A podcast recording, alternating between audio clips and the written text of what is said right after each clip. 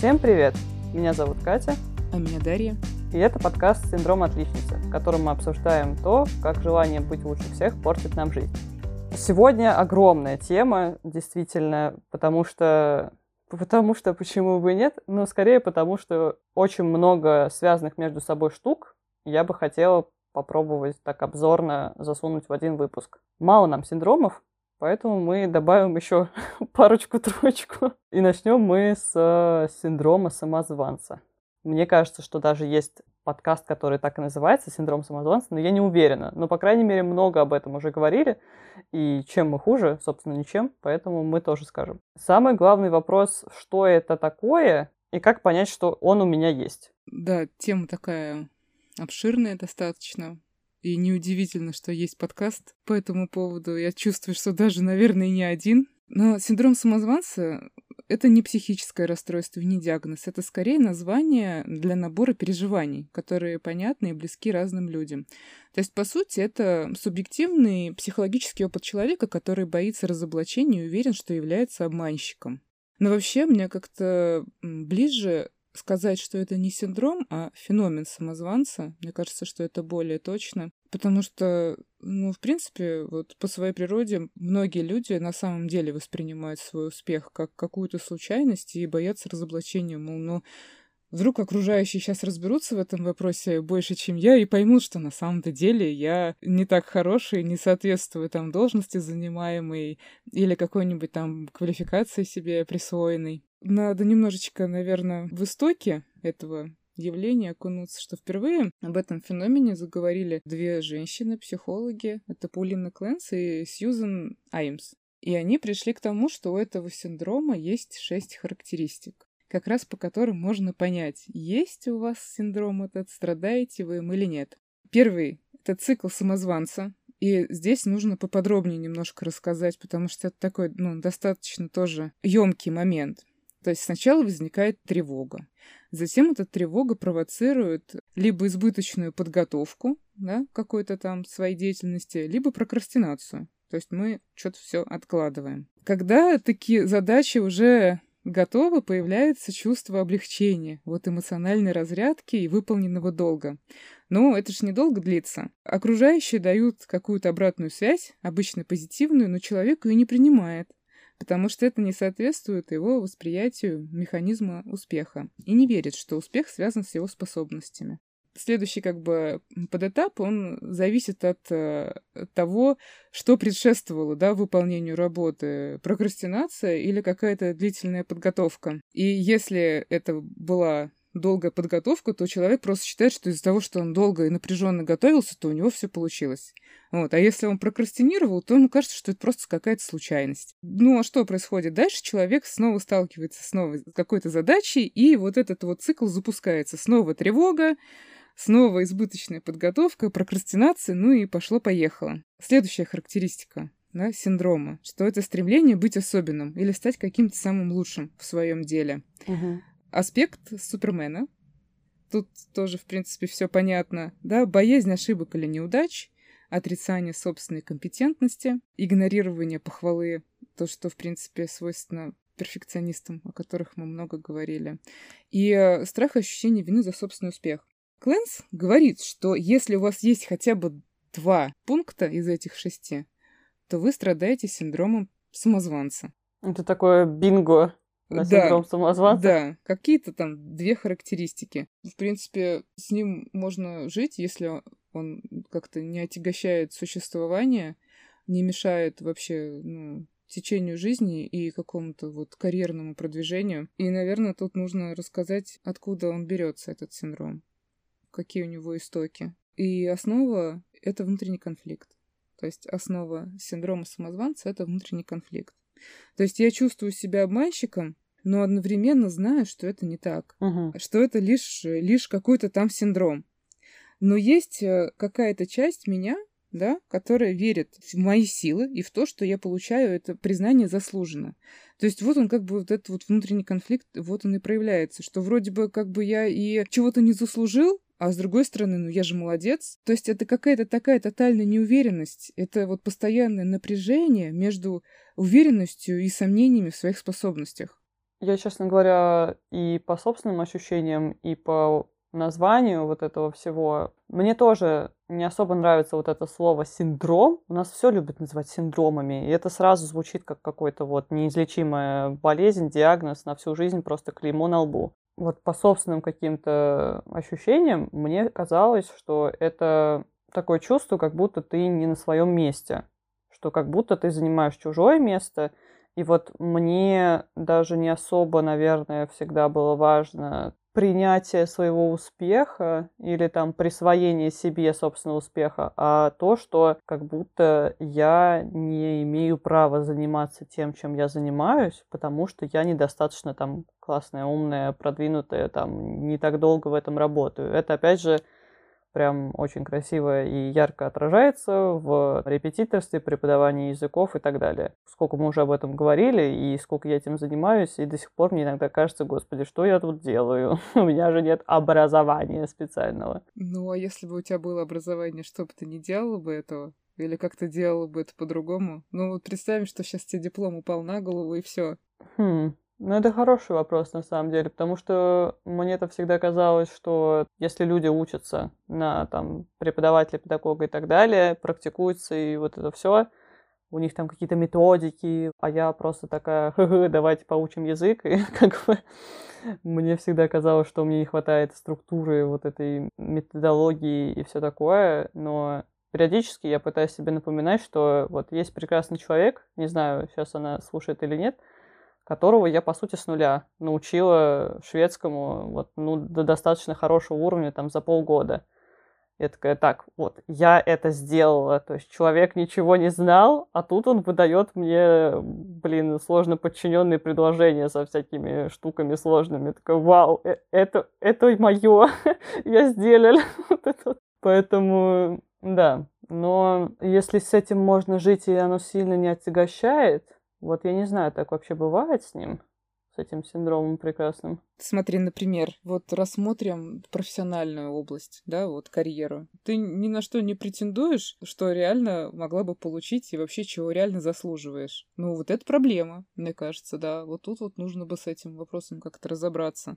Но а если это вот э, в таком в лайтовом режиме, но это не, не останавливает человека предпринимать э, шаги для своего дальнейшего развития, и двигаться вперед. Получается, что как бы уровень адаптации очень хороший. И никаких специальных там действий, чтобы что-то там справиться с чем-то, мне кажется, не нужно предпринимать. В конце концов, э, тут э, интересная такая тоже дискуссия выдалась опять, э, возвращаясь к теме аскез. С коллегами опять мы обсуждали, вот и с преподавателями Откуда же это вообще потребность-то берется, оказывается? Вот в логотерапевтическом подходе есть такая идея, что человеку вообще нужен какой-то вот, ну, стресс, человеку нужно что-то преодолевать. И, по сути дела, когда уже, ну, слишком все ровно, гладко и вообще вот, грубо говоря, сидишь на попе ровно, да, вот люди себе искусственно создают какие-то вот э, ограничения. То есть что-то вот преодолевают, да. да. И это вот именно продиктовано вот этой вот потребностью, что я что-то преодолеваю, значит, я жив, чтобы чувствовать себя живым. Поэтому, возможно, у некоторых людей, да, есть такая необходимость вот какое-то переживать напряжение, и для них это стимул для дальнейшего движения, роста. Хотя тоже тут, да, сразу начинает возникать вопрос, исходя тогда из какой позиции ты это делаешь. Угу. Да? И заботливый или наоборот, из кнута. Меня вообще очень пугают люди, которые вот это, да, я буду сидеть несколько ночей над этим проектом, да, я буду, я не знаю, заканчивать работать в 11, потом еще ехать на тренировку, а потом еще ночью что-нибудь делать э, по учебе, запивая кофеином, заливая им глаза. Я просто так думаю и смотрю на это все, господи, какой же это ужас. Я, кстати, заметила, тоже хорошее наблюдение, заметила, что меня даже это не пугает, меня это злит. Как же так? Вот люди такие глупые. Вот зачем они это делают? А потом я поняла, я же не просто так это все думаю, я же это все связываю между собой к тому, что посознательно я бы тоже так хотела. Вот, работать ночами, до недосыпов, и туда, и сюда, фигура тут, фигура там – ну, как бы здравый смысл мне говорит, нафиг тебе это надо. Иди спи и отдыхай. Но вот как бы вот та злая и агрессивная, и трудоголичная Катя образца, я не знаю, там, лет семи назад, такая, «А вот смотри, люди-то стараются, а ты не стараешься, а ты вот чилишь и ничего не делаешь. И поэтому вот опять же про внутренние конфликты, вот это все. Головой-то я понимаю, что это бред. А подсознательно я бы хотела так же. И поэтому меня это злит из-за того, что я так не делаю, потому что я это воспринимаю как лень. Мне кажется, то, что я нормально сплю, не перерабатываю и стараюсь там как-то все балансировать, это лень. А вот то, что люди так вот, как лошади батрачат, вот это вот да, это классно. Ну, а если бы ты знала подоплеку, почему люди так поступают? Например, может, они наоборот что-то очень сильно в своей жизни избегают и боятся столкнуться вообще с какой-то с реальностью. Или, может, они просто по-другому не могут. Опять же таки, чтобы чувствовать себя живой, вот тебе вот достаточно делать то, что ты делаешь. А другим людям, чтобы чувствовать себя живыми, нужна такая амплитуда вот этого, да, вот воздействия, вот это так стимул, он должен быть настолько интенсивным, что тогда он понимает, что да, я есть, я существую. И вот когда ты знаешь возможные гипотезы, почему так происходит, все равно хочется внутри, в глубине души. Да, причем я вот плюс-минус там знаю какой-то бэкграунд, который за этим стоит. Ну, там что-то додумываю, возможно, вполне вероятно, потому что всей полнотой информации я не владею. Но тем не менее, я плюс-минус понимаю, почему человек так делает, и все равно я такая, «М, как меня это раздражает, потому что, наверное, я хотела бы так же, но не могу или не хочу, и как бы это все говорит о том, что мне еще работать и работать над всем этим, что не настолько я дзен познала, как насколько я думаю, но, по крайней мере, радует, что до меня это доходит. Это путь. Это путь, да. И он долгий. К концу третьего сезона я решила перед выпуском почитать Википедию. Вот уровень подготовки.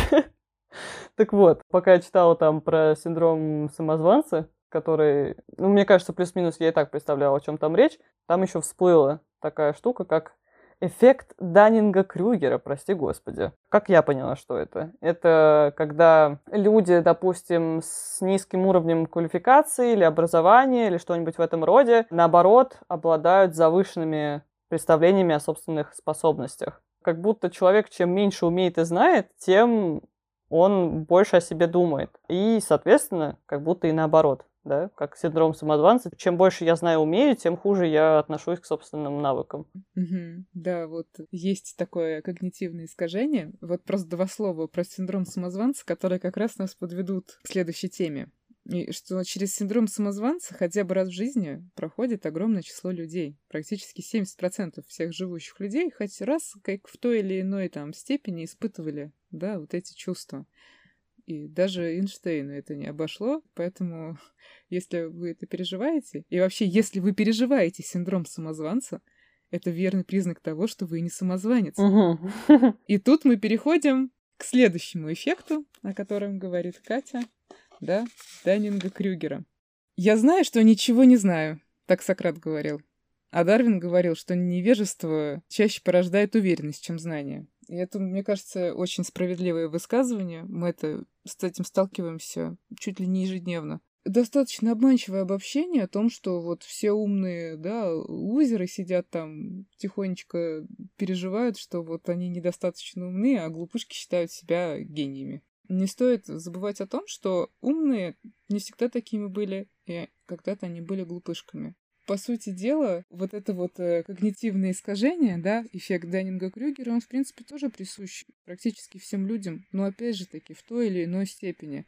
Все зависит от, уровня IQ. То Мгм. есть, чем он ниже, тем ярче будет как бы негативная сторона этого эффекта проявляться. Если посмотреть кривую, которая описывает этот эффект, то там такие есть э, интересные экстремумы. Это пик глупости, когда вот, ну, например, даже если чьи-то чувства там заденутся, я думаю, люди переживут. Да, ну вот, например, прочитала я статью там по иммунологии. И все. И мне кажется, что ну я же уже все понимаю в этих вакцинах. Ну что тут, в конце-то концов? Мне уже все ясно. Какие мне надо восполнить дефициты, чтобы просто стать суперчеловеком. Но я еще и всем своим родственникам рассказываю и учу их. Так, ребята, срочно надо купить три коробки витаминов Мгм. и что-то восполнять. Потому что я прочитала две статьи, я вообще в этом вопросе шарю супер. Вот это ярчайший пример того, как человек переживает э, пик глупости, согласно этому эффекту. Когда мы получили небольшое количество знаний, небольшое количество опыта, но уверенность наша просто вот находится на самой, на самой верхней точке, какую только можно себе представить. Дальше, если ничего с этим не делать и так продолжать учить людей, но никак не пополнять багаж э, своих знаний и не развиваться в этом направлении, то неизбежно наступит долина отчаяния, как называется вот на этом графике, когда ты просто с этого пьедестала с грохотом проваливаешься в то, что ты на самом деле, ну, ни хрена вообще еще не знаешь, вот, и вообще это никому ничего особо там получать не можешь. Это на самом деле и сопряжено с синдромом самозванца, если застрять вот на вот этой вот стадии, когда тебе кажется, что просто, ну, ты вообще ничего не знаешь. И чем больше ты начинаешь познавать, тем больше ужас от того, что да я ж просто никогда не стану профессионалом в этой области. И тут важно не останавливаться, и опять же таки этими маленькими шагами двигаться э, на склон просветления. Вот эти такие поэтичные, романтические названия, да, вот этих вот этапов э, прохождения вот этой вот э, кривой самооценки очень мне понравились. Ты выходишь на склон просветления, а потом уже такое вот плата какого-то стабильного профессионализма в любой области. И вообще каждый человек проходит три стадии экспертности. Это я ничего не изучал по этой теме, но я и так все знаю. Это вот как раз то, о чем мы говорили. Вторая стадия. Э, я начал изучать вопросы с каждым днем все больше понимаю, что я вообще очень мало знаю и никогда не смогу стать профи. И третья стадия, что когда я много изучил и знаю достаточно, чтобы начать работать. Но при этом я не останавливаюсь в развитии, продолжаю обучаться и развиваться, да, вот как профессионал. Угу. То есть очень интересный этот эффект, и он очень распространен. И, в принципе, вот прям, я, мне кажется, что в каждом человеке в той или иной там степени можно найти проявление.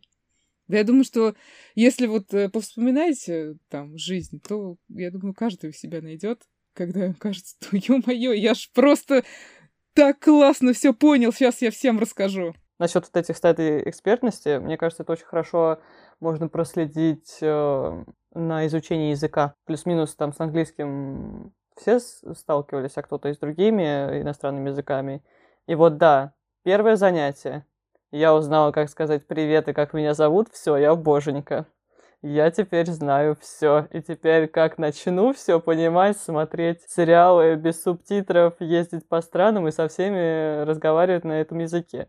Потом так, началась там грамматика, еще там что-нибудь, господи, это я буду тут еще миллион лет это все изучать. Вот эта стадия, мне кажется, вот в плане языка, она самая затяжная, потому что все, мне кажется, плюс-минус сталкивались с тем, что когда выходишь на уровень типа intermediate, выше среднего где-то плюс-минус, у всех вот начинается этот ступор, что я не развиваюсь дальше Потому что вот этот вот эффект быстрого накопления знаний и умений, который был в начале, он пропадает. Mm-hmm. Потому что у тебя вот уже есть вот этот багаж, и ты не замечаешь, что на самом деле ты уже много чего знаешь и умеешь.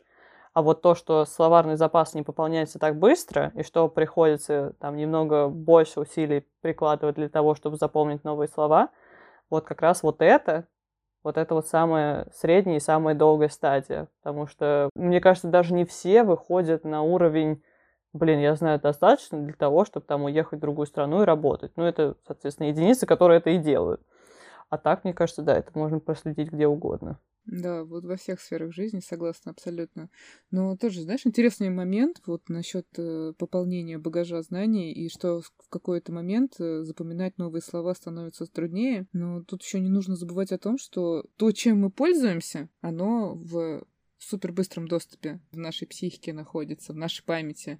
Потому что как вот формируется навык? Это вот выстраивается э, новая нейронная связь то есть вот новая синаптическая связь между двумя нервными клетками. Вот сначала там ничего нету. Как только мы начинаем что-то изучать новое, да, там появляется какая-то небольшая тропинка. Отрастают новые там дендритовые шипики на обеих сторонах. И устанавливается какая-то вот там вот электрическая связь. И чем больше мы тренируемся, тем больше мы его тренируем, этот вырабатываем навык, тем устойчивее вот эта вот связь электрическая. И поэтому со временем, если мы чем-то не пользуемся, постепенно эти дендритовые шипики, они отмирают. И вот качество вот этого канала, оно становится, ну, так себе. Поэтому еще очень много зависит от того, какие слова мы учим. Да? Если это слова, которые постоянно в каком-то обиходе, вероятность то, что они останутся с нами, намного выше. А что-то, конечно, там специфическое, это, мне кажется, очень естественно, что оно не так легко откладывается в памяти. Поэтому я уже перестала себя кошмарить тем, что забываю, как э, по-шведски будет морожка. Вот она всплывет раз в полгода, эта морожка. И я каждый раз лезу в словарь, чтобы проверить, как она пишется и как она говорится. И я заметила еще, что во всех языках, во всех, двух, помимо русского, который я знаю, почему-то я не могу запомнить всякие названия разных видов мяса, ну, типа там свинина, говядина и так далее. И название транспорта. Вот эти вот две области, они у меня вообще не откладываются, и я каждый раз лезу смотреть заново. Потому что я не так часто говорю про мясо. Я говорю об этом, может быть, раз в несколько месяцев с учениками, потом эта тема опять с другой там группой всплывет, когда заново будем этот курс с новыми людьми проходить. И я каждый раз так, подождите, я сейчас посмотрю, потому что я не помню. Вот, да, если бы ты помимо того, что ты прекрасно владеешь еще двумя иностранными языками, была бы там профессиональной вязальщицей, например, угу. то, ну, мне кажется, что из тебя было... тяжело было бы выбить там слова, там, спицы, или пряжа, или еще что-то. Если ты каждый божий день ими пользуешься, то вот э, эта синаптическая связь, она устойчива, и никуда она не девается. Еще насчет этого прекрасного эффекта Даннинга Крюгера. Мне кажется, вот этот пик глупости это я, когда начинаю втягиваться в какую-то новую для себя тему. Допустим, когда я просто начала там сортировать бумагу, пластик, там еще что-нибудь, я просто слушайте все, сейчас я вас научу жить. Все, мы будем сортировать все вместе, неважно, хотите вы или нет. Чаще всего люди не хотели, например, мои родители. А я просто их закошмарила, когда вернулась из Швеции. Это вот все, теперь мы все моем, забираем. Неважно, что в Рязани как бы очень сложно это все перерабатывать. В Питере это намного проще, а уж в Москве тем более. Нет, все, теперь мы все будем эко-френдли. Вот они даже угорали надо мной с этим эко-френдли. Это была просто семейная шутка. Меня так вечно называли. И когда вот я что-нибудь узнаю, не знаю, вот я первый раз в жизни сходила на профгигиену полости рта. Все, теперь все должны пойти на эту чистку, все должны правильно чистить зубы правильными щетками, правильными зубными пастами. А вы что, не пользуетесь зубной нитью? А вы что, не пользуетесь скрипком для языка? Боже мой. Ну все, я сейчас вам все расскажу. Это нормально. Для всех людей это нормально. И я так тоже делаю. Это хорошо. Так что, да, история про прочитать три статьи там и потом тоже делиться со всеми своим бесценным опытом и давать советы, да, вот я тоже через это проходила, поэтому могу сказать, и, и я тоже была на этом пике, и даже не сомневаюсь, что еще неоднократно в жизни сложатся такие ситуации, потому что, ну, мы люди, мы живые, для нас это нормально. Просто нужно к себе по-доброму относиться. У нас это красной нитью через все выпуски проходит. Нужно к себе по-доброму относиться. Да? Я подумала, как нам выстроить вот эту систему взаимосвязи между всеми этими синдромами. Мы сейчас поговорим еще об одном, наверное, через какое-то время. Но вот, по крайней мере, сейчас мы поговорили уже о синдроме отличницы, понятное дело, о перфекционизме и вот этом прекрасном синдроме самозванца. Как они все связаны? Ты уже прям коротко упомянула, что перфекционисты чаще всего с этим сталкиваются, а вот отличники. Вот э, есть такая небезызвестная Валерия Янг, которая вообще там эксперт по самозванцам. И у нее есть классификация людей, которые наиболее подвержены этому синдрому. Ну, в принципе, мне кажется, что в той или иной степени можно всех разделить вот на эти пять групп, как она выделяет. Это перфекционисты. Угу. И тут э, связь очевидна, да? Известные нам ребята ставят себе завышенную планку, а потом, даже если выполняют ее на 99%, чувствуют себя неудачниками. Угу. Да? Любая ошибка, и они сомневаются в своей компетенции. Ну, уже, да, тоже много об этом говорили. Есть еще эксперты. Вот они постоянно ходят по тренингам, копят сертификаты, собирают их, какую-то там пытаются получить излишне подробную информацию перед началом любого проекта, ну там соломку себе подстелить, боятся выглядеть глупыми поэтому стесняются задавать какие-либо вопросы. И не возьмутся за проект, если не соответствуют всем формальным критериям, указанным в требованиях. То есть как будто бы вроде бы они похожи угу. на перфекционистов, но вот их выделяют в отдельную группу. Ну, я бы сказала, что это больше похоже на отличников. Как раз угу. вот. Природные гении. Они привыкли, что в детстве им все давалось легко. Поэтому, когда приходится много работать для достижения цели, они считают это признаком своей некомпетентности. И это мне тоже знакомо. Это Паша. Мы с ним часто обсуждали, что мы сейчас находимся на стадии, когда мы оба боимся слишком много работать и уставать, Просто у нас это по-разному проявляется. Я этого боюсь, потому что я в свое время очень много пахала на учебе, и у меня уже организм тупо на физическом уровне отказывается уставать. Типа, нет, все, я не хочу. А у Паши наоборот, что ему вроде как, по крайней мере, он думает, что это так, он точно не помнит, потому что он периодически много чего не помнит, но это не важно. Потому что вроде как в школе ему было не особо тяжело, ну, там тоже золотая медаль, красный диплом там и все такое. И вот из-за того, что ему вроде как это все относительно легко давалось, у него нет от этого просто скилла пахать. Выдерживать фрустрацию, на самом деле. Вот когда ты сталкиваешься, да, с этими сложностями, и то есть, ну что, вот ты выдерживаешь эту фрустрацию, вот это вот напряжение, раздражение, что-то не получается, ты берешь и делаешь это заново, учишься в конце концов. То есть, да, конечно, вот когда у тебя все вот на лайте происходит, не потому что на самом деле там ты дурак, а потому что, да, действительно, ты в какой-то степени талантливый человек, и так уж совпало, что школьная программа, ну, вообще классно легла на твою структуру, скажем так, э, личности. Но тут есть еще два пункта, Мгм. в которых можно еще кого-нибудь найти. Это, например, солисты. Э, Чувствуют, что обязаны все сделать самостоятельно, а обращаться за помощью значит расписываться в своей несостоятельности. Я думаю, что тоже можно найти таких людей. Супермены и супервумены, которые заставляют себя работать больше других, чтобы доказать свой уровень. И пытаются добиться успеха во всех сферах жизни, на работе, в семье, в отношениях и могут испытывать серьезный стресс, когда что-то не получается. Это, кстати, вот возвращаясь э, к началу нашего разговора о людях, которые просто вот 24 часа чем-то заняты, что-то делают э, безостановочно, да, а иначе, если они перестанут делать, то тогда все. Вот, и поэтому мне кажется, что вот эта вот классификация, она как раз и, и связывает все вот эти вот явления, о которых мы говорим, да, вот эти социальные. Да, как ни крути, если ты перфекционист, то в себе можно, ничего не мешает обнаружить какие-то характеристики, о которых мы сказали, да, вот из шесть штук, и подтвердить у себя там синдром самозванца. То есть одно другое вообще никак не исключает, и очень часто идет рука об руку. Потому что причины появления вот э, синдрома самозванца, хоть они такие до сих пор еще, ну, нельзя сказать, что однозначные, но тем не менее, это влияние семейной атмосферы в детстве, как и все другие, да, феномены, о которых мы говорили. Или, допустим, черты характера, такие вот как, ну, невротизм. Тоже вот мы, мне кажется, даже об этом говорили, да, там о психостоническом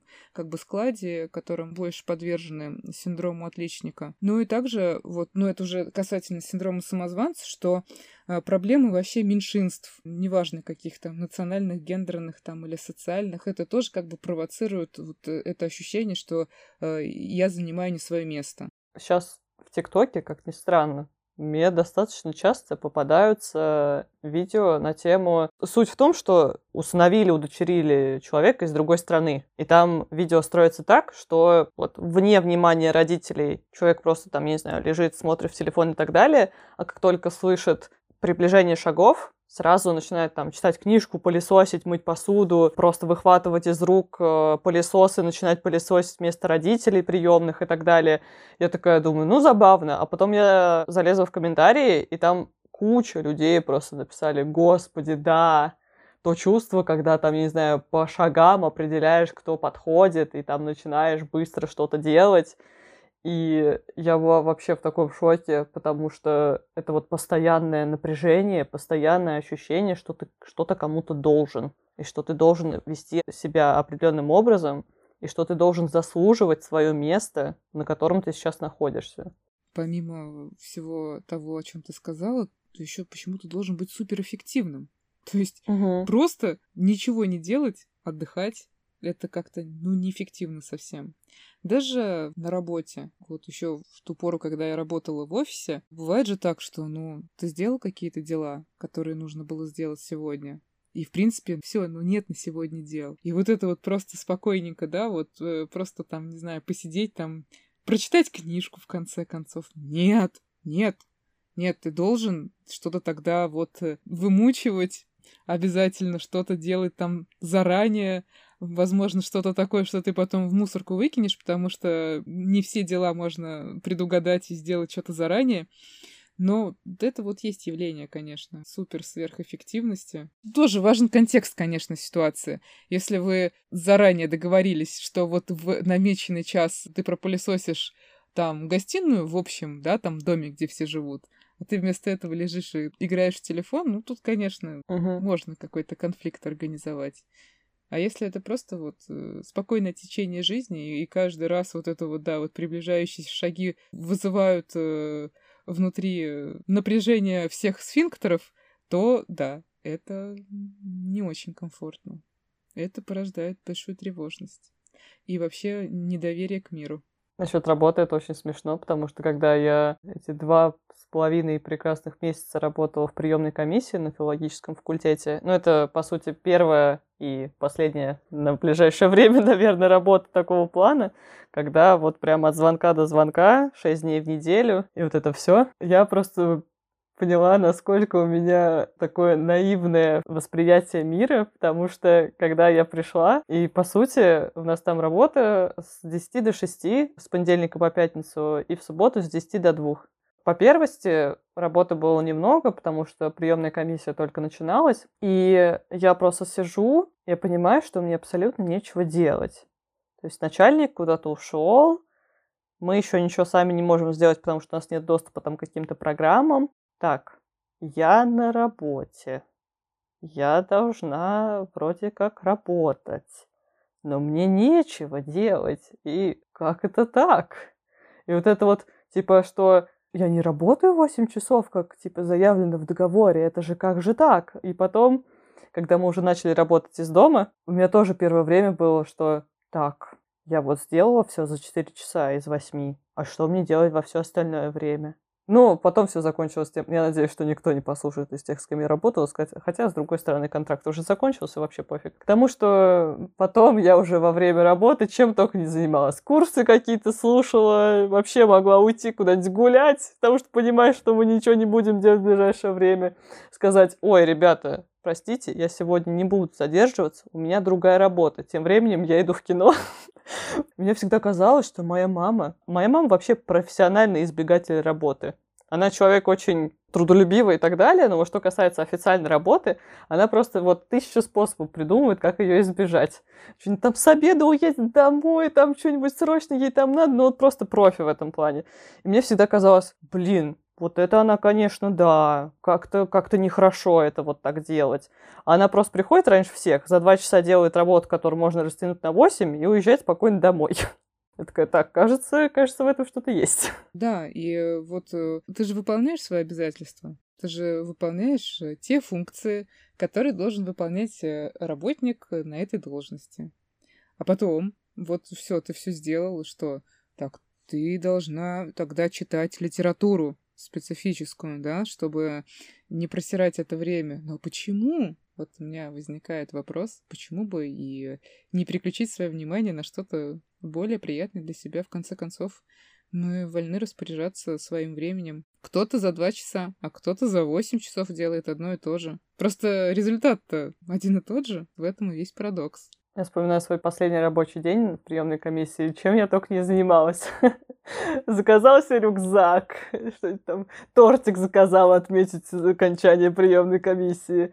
Что-то там с одной подружкой попереписывалась, с другой подружкой попереписывалась. Просто последний день приемной комиссии, ну вот делать абсолютно было нечего. Я приняла пять звонков за весь день, и это, собственно, все было. Ну, там, может быть, на пару писем ответила, но уже было поздно, потому что, ну, все, мы уже не успевали ничего сделать. И тут я прям так, пойду кофе попью, пойду погуляю, там еще что-то. Я думаю, так, кажется, да, я познала дзен. Концу работы. Это было весело. Да. Мы там пиццу поели в Мгм. обед, хорошо все было.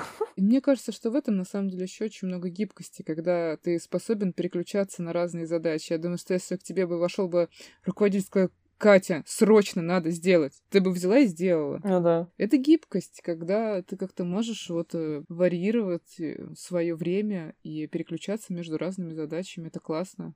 Я еще вспомнила на эту тему, как всегда, рубрика «Шведы». Мне кажется, это надо уже каким-то отдельным звуковым эффектом выделять. Мы вчера смотрели Птушкина. Спустя год после того, как это видео вышло. В общем, про Швецию. И там в очередной раз я вспомнила о том, что шведы классные в плане жизненной философии и вот этого всего, и что у них, в принципе, вот на уровне общенациональной культуры не принято перерабатывать. То есть это прямо осуждается. Что если человек задерживается в офисе после окончания рабочего дня, на него, как у нас, не посмотришь, что типа молодец, трудяга или что-нибудь там в этом роде, так и надо. У нас, мне кажется, наоборот. Типа, что-то кто-то вечно там что-то еще дополнительно делает, ему там в нерабочие часы звонят, на выходные выдергивают там и так далее. А тут это просто вот на общенациональном уровне это не ок. И даже более того, люди налоги платят за сверхурочные часы. То есть и, начальнику, и подчиненному это невыгодно. Поэтому это круто. Да, это, конечно, и культурный, да, феномен, и вообще менталитет совершенно другой у людей, и восприятие жизни. Ну, тут, конечно, тоже вот и культурно-историческое вот э, развитие нации тоже большую роль в этом играет. Поэтому я думаю, что если все начать разматывать, ну, в конце концов, можно докатиться до татаро-монгольского ига, и там тоже есть корни, да, вот какого-то нашего нынешнего уклада. Угу. И сейчас а, классификацию, о которой мы говорили, мне кажется, что очень много у нас на самом деле суперменов, которые вот э, готовы разорвать себя на части, лишь бы вот все увидели, какой я молодец вообще. Вот как много я всего делаю. И все же в глубине души ждут, что скажет, ты такой молодец, мы так ценим то, что ты вот стараешься. К сожалению, вероятность того, что ты это услышишь, очень мала. Даже если услышишь, то и что? Ну и что с того? Да, что ты станешь более ценным или менее ценным. Что, что будет? Что изменится в твоей жизни? Да ничего не изменится. Вот это время, которое ты посвятил непонятно чему, оно все безвозвратно ушло. Мне даже кажется, что супервуменов у нас больше, чем суперменов. И супервуменов, да. И вот э, тоже сразу вспоминаются вот эти вот пример женщины, которая пришла с работы и устала, но сейчас придет муж. А как же так? Я что ж плохая хозяйка, надо броситься, приготовить ужин там Угу. в три блюда, убрать квартиру, упасть замертво, проснуться рано утром и пошло-поехало. Слава богу, мне это не знакомо. Я слишком Да. ленивая для этого. Ну вот много такого.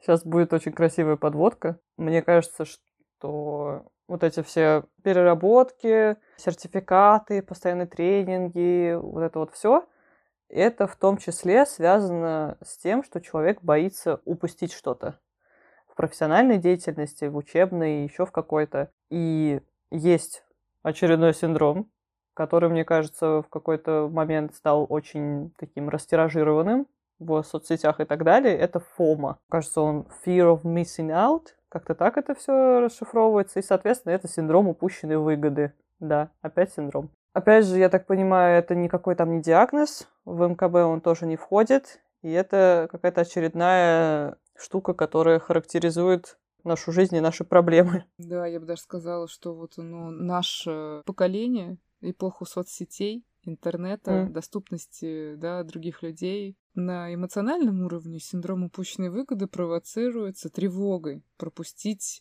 какую-то возможность отстать от остальных или оказаться не в курсе каких-то важных событий. Или не быть вовлеченным в какую-то значимую активность. Ну, даже вспоминаем, да, какие-то флешмобы, в конце концов, тоже, М. тоже это вот туда же в копилочку.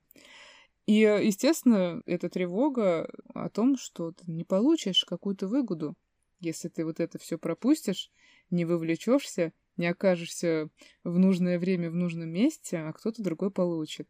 И вот эта вот тревога, упущенная выгода, отыгрывается в навязчивом желании следить за жизнью других людей. Mm. Новостями, там, в социальных сетях. И с целью как бы не пропустить ничего важного. Что, в свою очередь, лишь только усиливает эту тревогу. Это вот такой вот замкнутый круг, потому что информация о событиях эм, в жизни других людей усиливает ощущение вот этой вот упускаемой выгоды.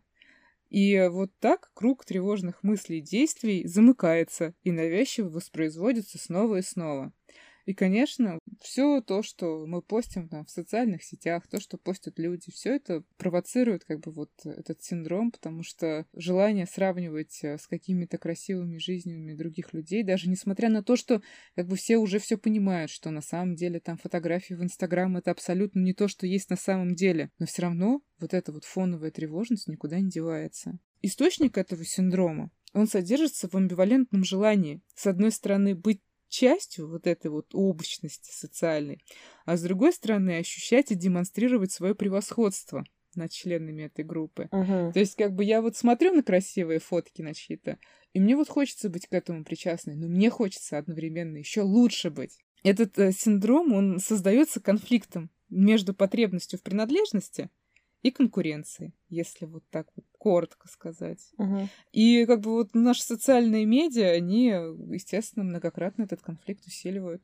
То, в чем у меня проявляется этот прекрасный Фома, это в том, что в определенный момент я проследила огромное количество рассылок, телеграм-каналов, каких-то информационных писем, дайджестов, событий и так далее. Я понимаю, что я просто даже не успеваю все это прочитать. Не то, что как-то принять, усвоить, понять, запомнить и так далее. Я понимаю, что я подписываюсь на какой-нибудь очередной канал где-нибудь, неважно где, чтобы просто вот быть в теме, при том, что это бытие в теме обычно заканчивается просто тем, что я пролистываю все сообщения, которые... Отметить как прочитанное. Отметить как прочитанное именно, что я просто вот э, нажимаю на эту галочку и все. Часто было со всякими каналами про литературу, про язык, потому что мне казалось, что я обязана все это знать и все это мониторить. И поэтому я просто была на это подписана и даже не читала, и это все как-то таким грузом вины скапливалось где-то в районе грудной клетки. И я такая, вот, как бы, да, я подписываюсь и все равно не читаю, не изучаю, вот. А потому что мозг просто не способен воспринять и переработать такое количество информации. И я в, в определенный момент просто так, я не прочитала 500 сообщений, кажется, пора отписаться. Таким образом фильтрую свои подписки в инстаграмах, там, в телеграмах и так далее. Если я это не читаю, значит, мне это не нужно на самом деле. А потом я благополучно об этом забываю, и вины как не было. Вот, Катя, я на сто процентов разделяю твое чувство, потому что я сама то же самое испытываю. Вот я как открываю Телеграм, вот у меня сразу сердечко стучать начинает, потому что вот эти вот чаты с этими синими баблами, в которых написано там 758 сообщений. Да боже мой! Ну когда вы успели столько написать? Вот это единственная мысль в голове возникает. И вот это вот страх, что, господи, ну а вдруг там какая-то есть ценная информация? Там же наверняка описывают какой-нибудь уникальный кейс, который представляет э, для моей практики, ну, какую-то феноменальную ценность.